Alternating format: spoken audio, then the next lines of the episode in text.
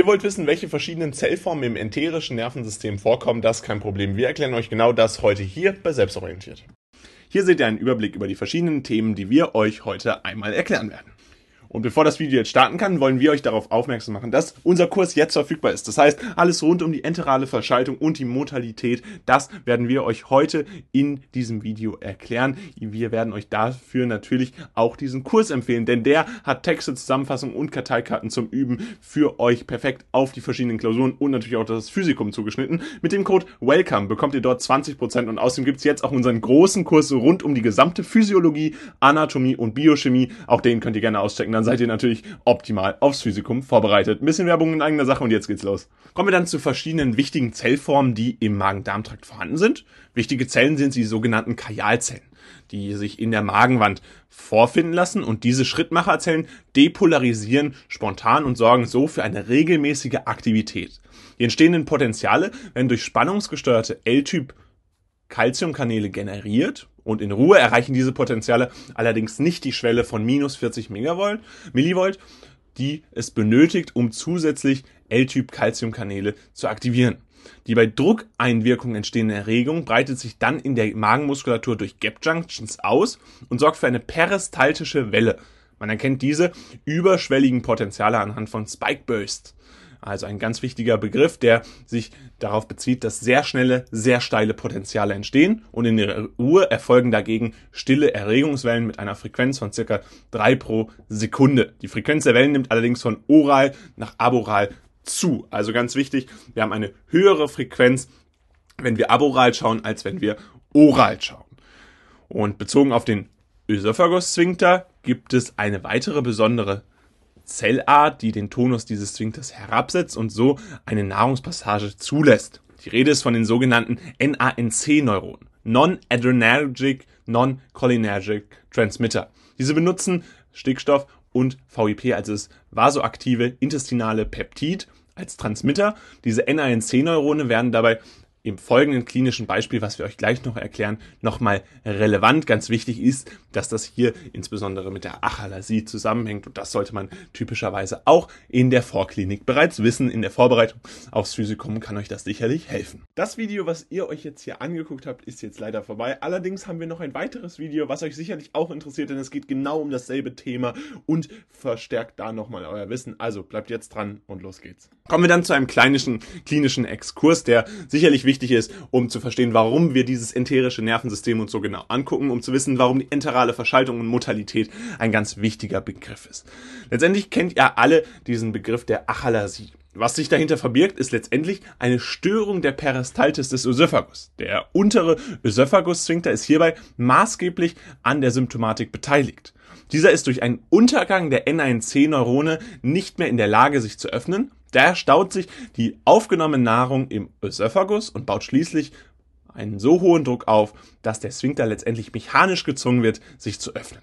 Wir erinnern uns, die NANC-Neurone sind ja ein ganz wichtiger Bestandteil des Ösophagus-Sphinkters, denn dadurch wird eine Nahrungspassage ja zugelassen und die NANC-Neurone benutzen ja NO und VIP als Transmitter und dann haben sie natürlich, wenn sie ausfallen, die, zur Folge, dass die Nahrungsaufnahme bzw. Nahrungsweiterleitung nicht korrekt ablaufen kann.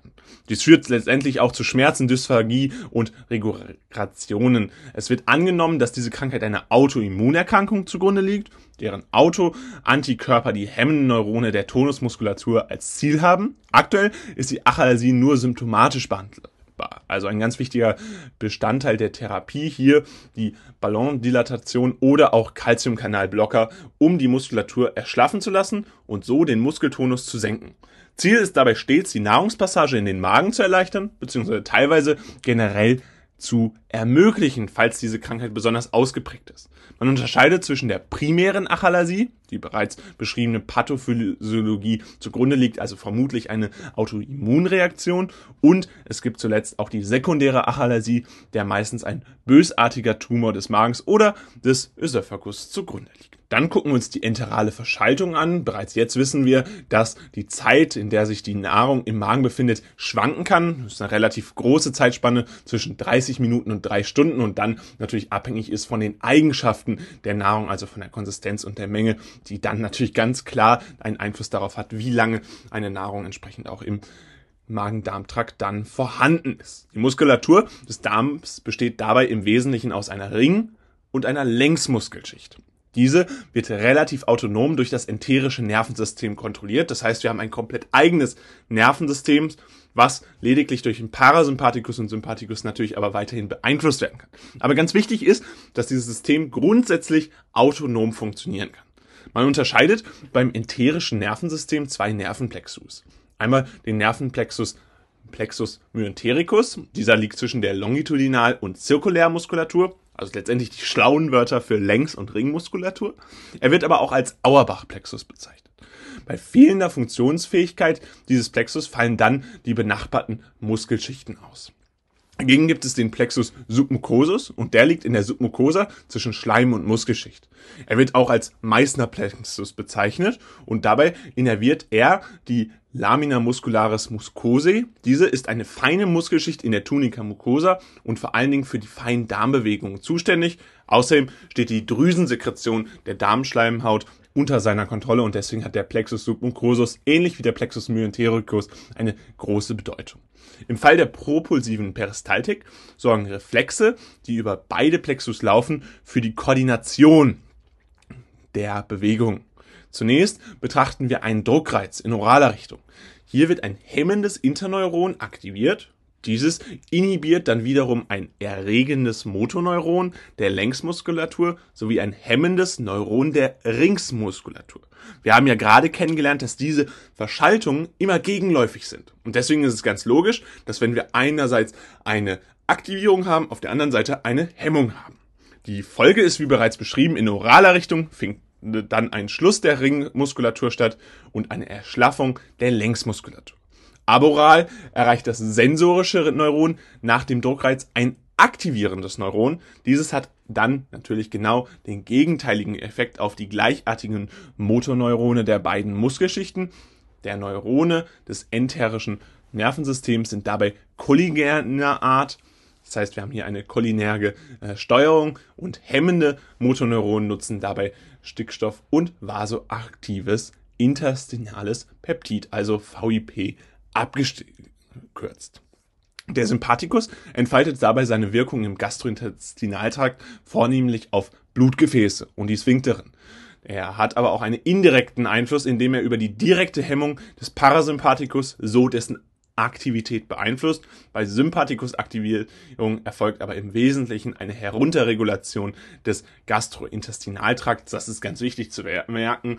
Grundsätzlich müsst ihr wissen, dass ihr ein autonomes System vorliegen habt bei dieser enteren äh, enteralen Verschaltung, bei diesem enterischen Nervensystem. Dagegen ist aber ganz wichtig, das Vegetative kann das natürlich beeinflussen. Deswegen auch hier die Funktion des Sympathikus, die im Wesentlichen eine Herunterregulation des Gastrointestinaltrakts regeln kann. Der Parasympathikus ist dagegen zum Teil mit den Neuronen des enterischen Nervensystems verbunden, die auf die Drüsen der Schleimhaut wirken. Er spielt vor allen Dingen bei Kontinenz und Magenerweiterung eine Rolle und regt generell die Darmaktivität an. Und damit soll es auch schon wieder gewesen sein mit diesem Video. Wir hoffen, ihr konntet dem ganzen Video folgen, habt einiges gelernt über die enterale Verschaltung und Modalität. Falls dem so ist, könnt ihr gerne ein Like da lassen. Gerne könnt ihr aber auch unseren Kanal auschecken mit dem Kurs, den wir euch jetzt hier in der Videobeschreibung nochmal verlinkt haben. Mit dem Code WELCOME bekommt ihr dort 20% auf alles, was wir jemals veröffentlicht haben. Also checkt es gerne aus und dann freuen wir uns, euch bald auf diesem Kanal wiederzusehen oder auf unserer Webseite. Lasst auf jeden Fall Feedback da. Wir sehen uns beim nächsten Mal wieder. Haut rein und ciao.